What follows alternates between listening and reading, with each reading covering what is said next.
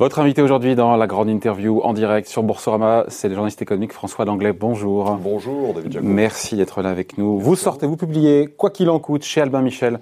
On va prendre le temps d'en parler et puis on est dans le sujet puisqu'évidemment il y a ce couvre-feu annoncé hier. Pas de confinement localisé, pas pour l'instant, mais couvre-feu.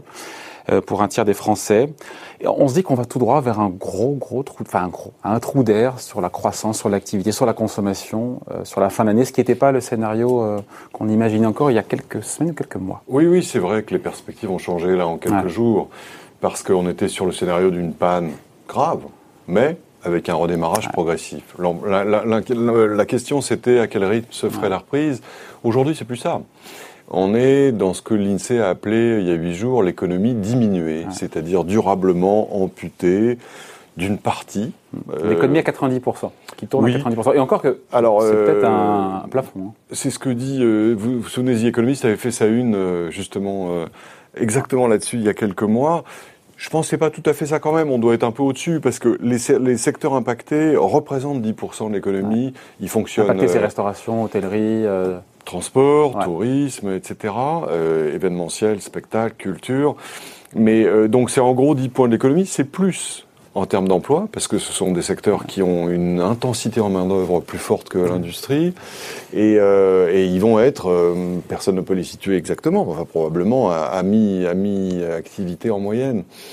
Et ce que vous disiez tout de suite est important aussi, c'est-à-dire que du coup, la stratégie de lutte contre la crise économique du gouvernement va probablement devoir être infléchie. Parce que jusqu'ici, on était dans le soutien ponctuel avec le chômage partiel, les aides, etc., le fonds de solidarité, le temps de la crise, et puis derrière, le plan, de relance, qui, qui s'adressait au moyen terme. Il est à côté de la plaque, ce plan de relance, aujourd'hui parce que Patrick Artus, que j'avais en début de semaine, me disait, a priori, quatrième trimestre, premier trimestre 2021, on sera en récession. Oui, je pense qu'il lui manque quelque chose. C'est-à-dire qu'il faut faire le pont d'ici là. Ou alors, il faut s'accoutumer à l'idée qu'on ne retrouvera pas la normale euh, en 2022, comme euh, c'était escompté.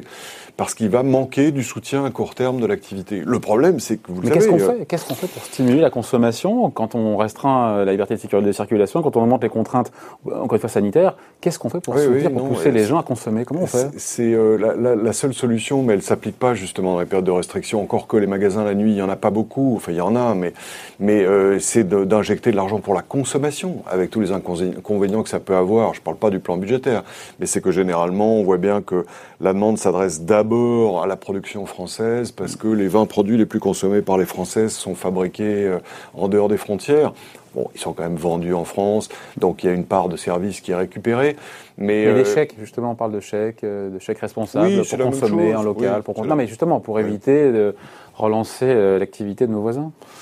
Oui, mais si vous faites des chèques euh, qui ne s'adressent qu'aux produits français, euh, vous n'allez pas rendre service aux gens, hein, parce que euh, sauf pour l'alimentation, mais, mais pour le reste, quel que soit l'objet que vous achetiez, il n'est pas fait en France, enfin à part quelques voitures, etc. Donc, non, mais du service, sinon du service.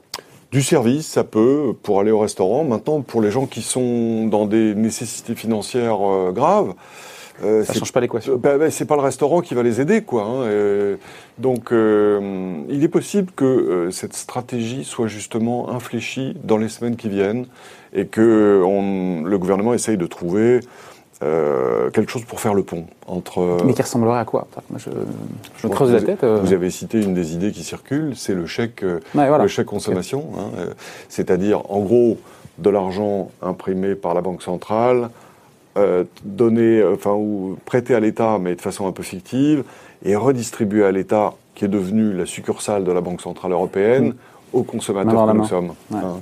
C'est euh, le scénario. C'est Trump. Trump a donné 1200 euros à 1200 dollars à tous les citoyens qui gagnaient moins de 90 000 dollars. Euh, C'était il y a quelques mois. Il était question d'ailleurs qu'il refasse la même chose, puis le Congrès bloque, mais, mais c'est ce qu'on ce fait aussi. Les, les, les, les Hongkongais, enfin il y a différents pays qui ont expérimenté cette solution. Bon, et pour les secteurs très impactés, encore une fois, par, euh, par ce couvre-feu, le président qui a confirmé le chômage partiel à 100% pour l'employeur, le fonds de solidarité euh, renforcé euh, avec une prise en charge des factures jusqu'à jusqu'à 10 000 euros. Là encore, c'est suffisant, le compte y est ou pas, ou, ou d'autres mesures sont là encore inévitables? On remplacera pas les clients intégralement. Donc, euh, de toute façon, il y aura de la casse, hein, sauf à nationaliser complètement euh, les restaurants et les théâtres et à mmh. dire que désormais, euh, c'est l'État qui s'occupe de fournir un chiffre d'affaires équivalent. En revanche, ce qui se profile, et ce qui était un peu en filigrane dans l'intervention du, du, chef de l'État, c'est que les prêts garantis par l'État et les allègements de charges pour ces secteurs-là et les entreprises en difficulté viables ne seront pas remboursés. Hmm. C'est-à-dire que on s'en doutait, mais il fallait. Euh, on s'en doutait, et, et, probablement le gouvernement ne pouvait pas le dire parce que c'était inciter justement ceux qui pouvaient les rembourser à ne pas le faire. Mais, mais, on n'est pas loin du moment où ça va être dit. Parce que comment imaginer qu'avec une crise aussi longue, un restaurant en difficulté, dans six mois ou dans un an, suivant la date du retour à la normale, se tape à la fois les charges de la reprise et puis euh, l'accumulation euh, de dettes accumulées pendant de dettes euh, qui, qui, se sont sédimentées pendant le confinement ou le couvre-feu, c'est pas possible. Comment est-ce qu'on peut être optimiste à court terme encore une fois On ne sait pas combien de temps on va devoir vivre avec on le virus. On peut pas être optimiste à court terme. Je, on peut pas. enfin, au plan économique. C'est pas possible. Alors, le court terme, c'est pas toute la vie. C'est six mois, horizon de six mois. Oui, à horizon de six mois, on vit avec ça et, il va falloir serrer les dents. Certains plus que d'autres, hein, parce que voilà, il y a tout un tas de secteurs qui prennent ça en pleine figure, d'autres qui sont moins exposés. Ça va redistribuer d'un secteur à l'autre la croissance, parce que pendant ce temps-là, il y a des gens qui vont bien quand même. Hein. Donc pour cela, euh, ils sont optimistes. C'est le e-commerce, etc. Euh, il y a aussi des redistributions au sein des régions. On voit que la France des grandes villes est très impactée parce que c'est là que se concentrent les emplois de service et justement la restauration et les spectacles. La France des champs, elle va plutôt pas mal de ce point de vue-là. Mm. Elle a d'autres problèmes. Donc euh, tout n'est pas noir, mais, mais le, diagnostic global euh, ne peut pas être optimiste. Euh, sachant que l'OFCE nous a dit hier craindre une vague, une explosion des failles d'entreprise. On, en a souvent parlé sans vraiment l'avoir encore, qu'il y a eu quand même près de 50 000 destructions de postes liées uniquement euh, aux plans sociaux. Euh, sur les 800 000 destructions de postes, c'est-à-dire qu'on parle souvent des licenciements collectifs ou des plans sociaux, mais il y a aussi les licenciements individuels qui sont quasiment pour 80% des destructions de postes et qui demandent euh, par l'OFC au gouvernement de muscler là encore une fois son, plan de relance en faveur des entreprises. C'est chiffré à 50 milliards de pertes de revenus au premier semestre, malgré, malgré les dispositifs d'aide publique pour les entreprises. Vous y croyez à cette vague de faillite qu'on n'a pas encore vraiment Écoutez, euh, jusqu'ici, je n'y croyais pas. J'étais même très étonné du discours euh, gouvernemental, assez flippant sur 800 euh, 000 emplois qui vont disparaître, etc. Et, et je, ça n'est pas ce que je voyais hein, quand je discutais avec les patrons, etc. Alors, certains experts éminents comme Raymond Soubi, qui est mm. chargé justement de négocier les plans sociaux, dit, disait si ça va se produire. J'avais du mal à le penser compte tenu du fait qu'on avait quand même des soutiens financiers très importants qui justement paraît au plus, au plus pressé. Euh, donc euh, le, probablement là la perspective change un peu, mais il faut quand même relativiser aussi là pour le coup, hein, se souvenir qu'en 2009 on a vécu des destructions d'emplois beaucoup plus importante. Hein. Et que euh, les dernières prévisions de l'INSEE... Avec une croissance euh, qui avait baissé euh, trois fois moins. Moins, beaucoup moins. Parce que là, justement, ce sont, pour l'essentiel, les, les États qui ont absorbé le choc les entreprises pour une part, mais en tout cas pas, pas, le consommateur directement, ce qui a permis quand même de maintenir la chaîne économique. Au prix, évidemment, d'une détérioration des finances publiques mm. très importante, beaucoup plus importante qu'en 2009, où euh, on a attendu en fait toutes les années qui venaient pour, pour s'en rendre compte. Donc, euh, c'est très difficile à anticiper. Jusqu'à il y a huit jours, l'INSEE prévoyait un taux de chômage euh, de, entre 10 et 11% au début 2021. Rappelons quand même que c'est un chiffre plus faible que celui que nous avons connu en 2013 et 2014. Mmh. Donc c'est problématique, hein, euh, mmh. et je veux dire, il ne s'agit pas de tirer des feux d'artifice. Pour autant, c'est pas non plus Armageddon jusqu'ici. Ouais. L'incertitude, elle est avec nous pendant encore de longs mois. Et là, je pense aux, consommateurs, aux chefs d'entreprise, enfin tous celles et ceux qui prennent des décisions économiques. Ça dépasse largement l'économie. Le déterminant principal est sanitaire, médical. Hein. C'est vaccin ou traitement, quand? Personne ne peut répondre à cette question. On n'est pas tellement plus avancé. Non. Sur cette discussion il y a 3-4 mois, 5 Non, non. C'est normal.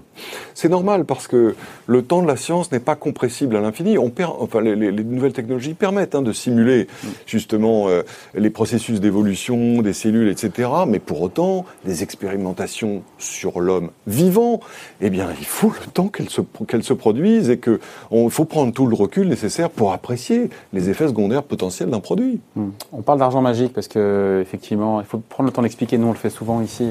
D'ailleurs, je ne sais pas si sur TF1 on prenait le temps d'expliquer d'où vient cet argent. Ça, surprend les Français de voir que finalement, bah, on leur a dit au moment des Gilets jaunes impossible, finalement, on a eu du mal. Il y a un chèque de 15 milliards d'euros. Là, on parle de alors on entend, on confond parfois les prêts garantis par l'État, euh, les garanties, etc., etc., mais mm. des centaines de milliards. Il faut expliquer que c'est la BCE, encore une fois, on fabrique de l'argent. La BCE qui d'ailleurs euh, a acquis 70% des émissions de, tête, de titres publics de la zone euro depuis février. Donc ça, ça en dit long. cette monétisation, c'est comme ça qu'on l'appelle, encore une fois, des dettes publiques par les banques centrales, ça inquiète le FMI, ce qu'il nous a dit hier. À juste titre, quand on lit votre bouquin. Oui, moi c'était mon. Et en même temps, c'était. Si on ne faisait pas ça, euh, c'était la dépression à la 1929. C'est deux questions différentes. Non, c'est deux questions différentes. Je pense qu'on peut à la fois euh, dire c'est nécessaire et en même temps alerter sur les dangers potentiels. C'est-à-dire, dans une situation de stress face à une, alternative difficile, on choisit la moins mauvaise des solutions à court terme. Mais, mais, alors qu'on entend un nombre croissant d'experts de, qui nous disent cette dette, on la remboursera jamais, c'est pas très grave, c'est la BCE, justement c'est la monétisation. Euh, c'est ça qui me paraît problématique et c'est pour ça que j'ai écrit ce livre. C'est-à-dire que euh, le fait qu'un gouvernement veuille dépenser plus qu'il n'a, c'est la plus vieille histoire du monde. La technique de la Banque centrale est l'une des dernières inventées, c'est la plus moderne. Pour autant, euh, malheureusement, l'issue est toujours un peu la même. Le fond du problème, c'est que vous ne pouvez pas vous débarrasser d'une dette sans tuer, d'une certaine façon, l'épargne en même temps. Ce sont les deux faces de la même réalité. Parce qu'à partir du moment où vous vous endettez, il y a quelqu'un qui vous prête. Si on vous libère, c'est lui qu'on qu'on assomme. Oui, mais un État ne rembourse pas ses dettes. Encore une fois, euh, un État, enfin, ça rembourse pas le capital. Donc c'est que il y a des maturités des obligations publiques, et puis quand elles arrivent à échéance, et eh ben l'État, il euh, repart, il reporte, il reporte cette dette. David, et donc, euh, ce qui est important, ce sont les intérêts, les charges d'intérêt. Et là, pour le coup, elles sont sous contrôle puisque les taux sont à zéro. C'est une petite partie du problème, les intérêts. Euh, L'État peut faire rouler sa dette tant que c'est la Banque centrale qui contrôle. Oui, mais tant que c'est la Banque centrale qui contrôle. C'est-à-dire tant qu'elle a la confiance des marchés, des épargnants. Mais ça, c'est le cas aujourd'hui. C'est le cas aujourd'hui. Mais, mais jusqu'à quand?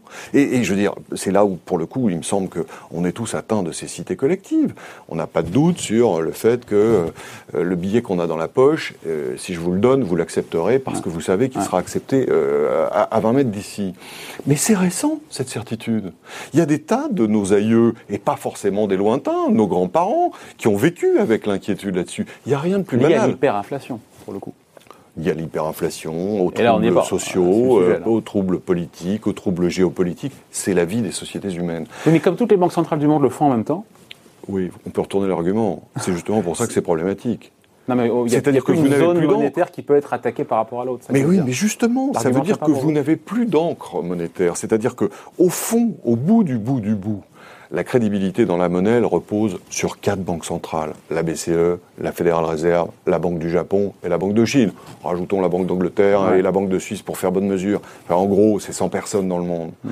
Et, et, finalement, toutes ces banques-là sont en train d'utiliser la crédibilité qu'elles ont acquise dans les dernières années. Mm. Il fallait probablement le faire encore une fois. Mais, mais attention, la crédibilité, on ne l'a pas en stock infini. Mm. C'est exactement comme la lumière électrique. Euh, vous l'avez, et puis oh, ça s'éteint. Il n'y a pas un peu de crédibilité. Ça ne vous regardez pas, trop loin, avec le risque de se prendre les pieds dans le tapis, avec les problèmes qu'on a aujourd'hui, encore une fois. Parce que oui, effectivement, quand on prolonge le trait, et, le, plus, le, plus, grand danger pour moi, c'est la crise financière, parce que les taux d'intérêt qui sont très bas, ça veut dire des marchés actions plus chers, de l'immobilier plus cher. Vous l'aurez. Et là, et vous l'aurez. Jusqu'au jour où ça se retourne. Vous l'aurez, cette crise financière. Évidemment, évidemment. Personne ne peut dire quand. Est-ce que c'est dans six mois ou dans six ans? Honnêtement, euh, ça serait complètement spéculatif, puis les déterminants sont très nombreux. Mais c'est immanquable. Les effets pervers de ces politiques sont très importants. Encore une fois, ça, on ne le souligne pas. Tout le monde, enfin, les, les, les experts nous disent l'inflation a disparu, le monde a changé tout ce qu'on a appris quand on était jeune ne fonctionne plus. Maintenant, adaptons-nous, endettons-nous.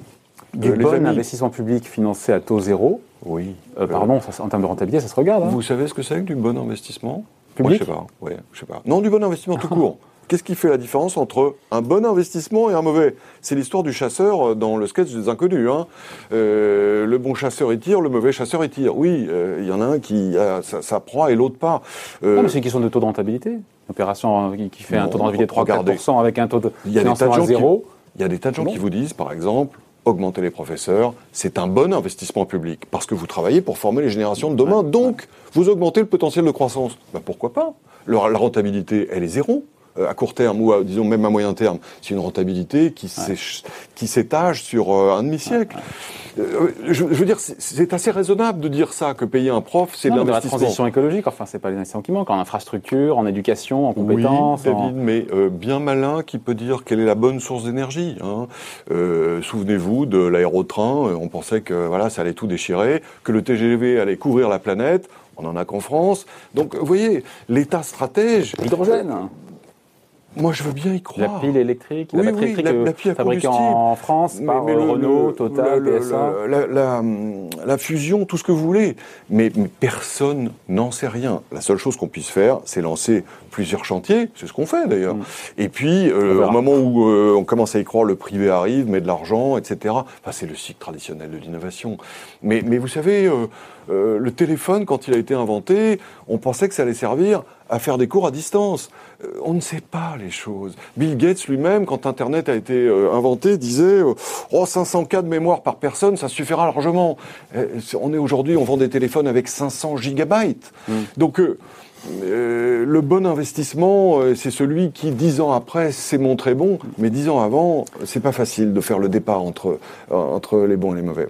Donc on risque le boomerang. C'est-à-dire que le- la, stabilité, euh, la stabilité financière qui aujourd'hui est assurée, n'est pas menacée, à terme, on ne peut pas mesurer, euh, est menacée par toute cette création monétaire. Avec cette idée, on y revient, qui va payer? Qui va payer la crise? Je pense Les que- épargnants. Bien sûr, c'est les épargnants, comme toujours. Au travers, alors, parce que s'il y a défaut, effectivement, euh, quand on a une créance, eh ben, cette créance ne vaut plus rien. Mais aussi au travers des taux d'intérêt zéro, c'est comme disait Jean-Marc Vittori qui a écrit un très bon papier en début de semaine là-dessus en disant les épargnants avec des taux zéro ils sont sur le rendement de, le, Ouais. le rendement de leur épargne, euh, c'est eux qui vont être tendus. Vous avez plusieurs Attendu. façons de payer. Euh, Bon, il y a les impôts. Je sais pas si tendu le mot. d'ailleurs. J'y crois pas vraiment les impôts parce que bon, l'ordre de grandeur n'est pas du tout. Le FMI conseille de, de- je vous coupe, hein, de financer les, les dépenses nouvelles, en tout cas liées à la crise, euh, en, en augmentant les impôts des plus riches et des, des entreprises les plus rentables. Oui. Le FMI, qui, qui, est- qui, est- qui est pas Non, mais- de, de, de- oui de, de, dépenses publiques et de c'est pas c'est pas un organisme considéré à gauche. Non, seule chose c'est que euh, le FMI souffle toujours dans le sens du vent. Et donc, euh, quand le tourne monde est libéral, ils sont libéraux. Quand le monde est keynésien, ils sont keynésiens. et c'est un signe des temps aussi. hein. Oui, oui, oui, sans doute. L'expérience prouve quand même qu'en général, tout- quand tout le monde dit la même chose, euh, Ça dans l'autre sens. disons, ça produit, ça produit des catastrophes. Je reviens à votre question. Euh, Il y a plusieurs façons de payer. Les impôts, bon, peut-être à la marge, mais enfin, ça ne résout pas le problème. Les- évidemment, la chute de rémunération de, de l'épargne, c'est une façon de- de diminuer les revenus de l'épargnant et de le spolier. C'est ce qu'on a fait. Mais si vous voulez, y a- après, il y a l'inflation. C'est ce qu'on a fait pendant la guerre. J'ai regardé justement. Après la guerre, on a une dette énorme. Et trois années de suite, on a des inflations supérieures à 40% et des croissances qui sont de l'ordre de 7 à 8. C'est-à-dire que le PIB nominal, chaque année, augmente de 5 po- 50 points. Bah, en trois ans, vous avez tué la dette. Mais mais il y a quand même quelqu'un qui a payé. C'est le gars qui avait un compte bancaire avec euh, les Il y économies a une guerre avant ça. Faut que c'est- Non, non, mais je- sans doute, c'est pas le problème. Le problème, c'est le stock de dette. Il est très élevé. Euh, Vous faites de l'inflation, vous vous allégez, mais il y a quelqu'un qui paye. On oublie toujours le dire. C'est là mon point. Après, euh, de surcroît, euh, là où euh, votre remarque est juste, c'est que la guerre stimule la croissance, alors que l'épidémie, au contraire, l'étouffe. Hein, et parce qu'elle ne détruit pas de capital. Elle inhibe les comportements de consommation, mais elle ne détruit pas de capital. L'autre façon de payer, euh, bien sûr, c'est justement le, le, le, euh, le crack, hein, euh, qui dévalorise le- les, les actifs et qui du coup fait ceux qui en ont. pour ceux qui en ont. Ouais. Mais quand, dans les actifs, euh, on peut mettre la monnaie elle-même. Hein. C'est un actif très liquide, mais, mais, mais c'est ça qui, qui, est, qui est potentiellement en jeu, me semble-t-il. Je dis ça euh, euh, en m'appuyant sur l'histoire, à supposer que euh, les, les, mêmes règles fonctionnent toujours. C'est ce que je pense. Je pense qu'au fond, ce qui ne change pas est plus important que ce qui change en général dans la vie des sociétés et en particulier en matière économique. Vous disiez tout à l'heure, de façon très juste, le- la stabilité actuelle, euh, est-ce qu'elle va pas créer de l'instabilité? Euh, Relisons Minsky. hein. Il explique bien que la stabilité artificielle et, et extrêmement durable incite tout le monde à prendre des risques absolument euh, disproportionnés. Et que mécaniquement la stabilité excessive produit de l'instabilité de la même façon. Et on l'a vu en 2009 l'instabilité excessive produit la stabilité. Parce que tout le monde fait attention et se tient à carreau pendant plusieurs années. Ah, tout le monde disait que a- les, les banques centrales n'auraient plus de cartouches en- après 2009. Preuve en est qu'il y a toujours de la créativité, il y a toujours. On repousse, on repousse le point, c'est ça? Oui, c'est vrai. Euh, Jusqu'où Je ne sais pas. Mais, mais quand même, j'observe que euh, avant euh, la crise elle-même, c'est le secteur privé et notamment financier qui, qui était surendetté. La crise arrive, c'est l'État qui joue le rôle de, de réassureur, qui récupère 35 points de PIB de dette. Cette crise arrive. C'est plus les États qui jouent le rôle de, de, de, de réassureur en dernier sort, ce sont les banques centrales. Euh, après les banques centrales, Qui c'est sont qui les banques centrales? Ben, Mars? oui, c'est ça. Euh, les- je veux dire euh, qu'il y a bien un moment où euh, la construction humaine très sophistiquée que nous avons mise en œuvre euh, trouvera ses limites. Ouais. Et cette croissance, encore une fois, parce que hum, si on est positif, et, et vous l'avez dit euh, et écrit, ces crises débouchent toujours sur des périodes de croissance, des périodes de croissance, Mm. plus ou moins fortes, en tout cas des crois périodes de vraiment, croissance. ouais. Euh, quel, quel raisonnement qui permet d'arriver à une conclusion aussi optimiste euh, À quel horizon Deux ans, trois ans, cinq ans, dix ans? Et puis, et le sujet aussi, c'est une croissance qui ne carbure pas au crédit et à l'endettement, parce que c'est ça le fond du truc. C'est que s'il a fallu Oui, tonifier, booster un peu l'économie, c'est qu'il a fallu, avec du crédit, en poussant les gens à s'endetter, etc. C'est ça le sujet. On peut avoir une forte croissance sans ce moteur du crédit et de l'endettement? En fait, euh, cette remarque que vous faites m'en inspire une autre, c'est que finalement la dette Covid ne fait jamais que pointer un problème qui était bien antérieur, qui date d'il y a une quinzaine d'années. C'est qu'il n'y a plus de croissance sans recours à l'endettement depuis, en gros, la crise financière. Et que c'est un problème, parce que mécaniquement, ça crée des crises qui elles-mêmes ne sont traitées que par des endettements supplémentaires. Donc c'est ceci. Enfin, l'endettement n'est pas non plus nocif. Il ne faut pas non plus euh, bébé, Tout à fait. bébé hein. Non, non, c'est une question de proportion Ouais. et puis de, de, de, de rapport, de taux d'intérêt hein, et, et de rapport avec la croissance. Je veux dire, si s'endetter en période de, justement où le PIB nominal prend 5 ou 10 points chaque année, euh, c'est ce qu'on a fait euh, pendant tout le rattrapage de l'après-guerre. Mm. Et puis s'endetter encore une fois à 1%, enfin, c'est c'est pas idiot non plus. Hein. Tout dépend de votre taux de croissance. hein. Euh, c'est- C'est-à-dire, si vous endetez à 1% et que vous êtes à moins 2, malgré tout, le poids relatif de votre dette augmente. Ouais. Mais parce que vos perspectives de recettes diminuent. Mais je reviens à votre question sur la croissance. Qu'est-ce qui permet de le dire? Bah, Là encore, l'histoire, c'est vrai qu'on voit que de- des grands cycles comme celui qu'on parcourt se sont succédés, qu'il y a toujours des périodes de transition, qu'elles durent 15 à 20 ans, c'est toujours des secousses assez fortes et qu'en général, derrière, ça se réorganise. Qu'est-ce qui permet de le dire aujourd'hui? Bah D'abord, un, si on va vers une crise euh, financière, on va nettoyer les dettes, on, remet les compteurs à zéro. Hein, Ça, c'est quand même quelque chose d'assez important. Et, du coup, ça permet, euh, c'est le jubilé dans la tradition biblique, si vous voulez, hein, tous les 49 ans, euh, il n'y a pas de dette qui vaille au-delà de 49 ans. Parce que, finalement... euh, le- si le créditeur euh, estourbit son débiteur, lui-même va mourir avec. hein. Et c'est là où finalement les intérêts des deux sur le long terme se rejoignent. J'imagine que la panique sur les marchés, si on parle de restructurer des dettes. C'est pour ça d'ailleurs que l'Allemagne euh, paye pour le- l'Europe du Sud. hein. Hmm. C'est parce que justement, elle va solvabiliser ses clients. Sinon, elle vendra plus de Volkswagen euh, en, en, en Sicile ou, ailleurs.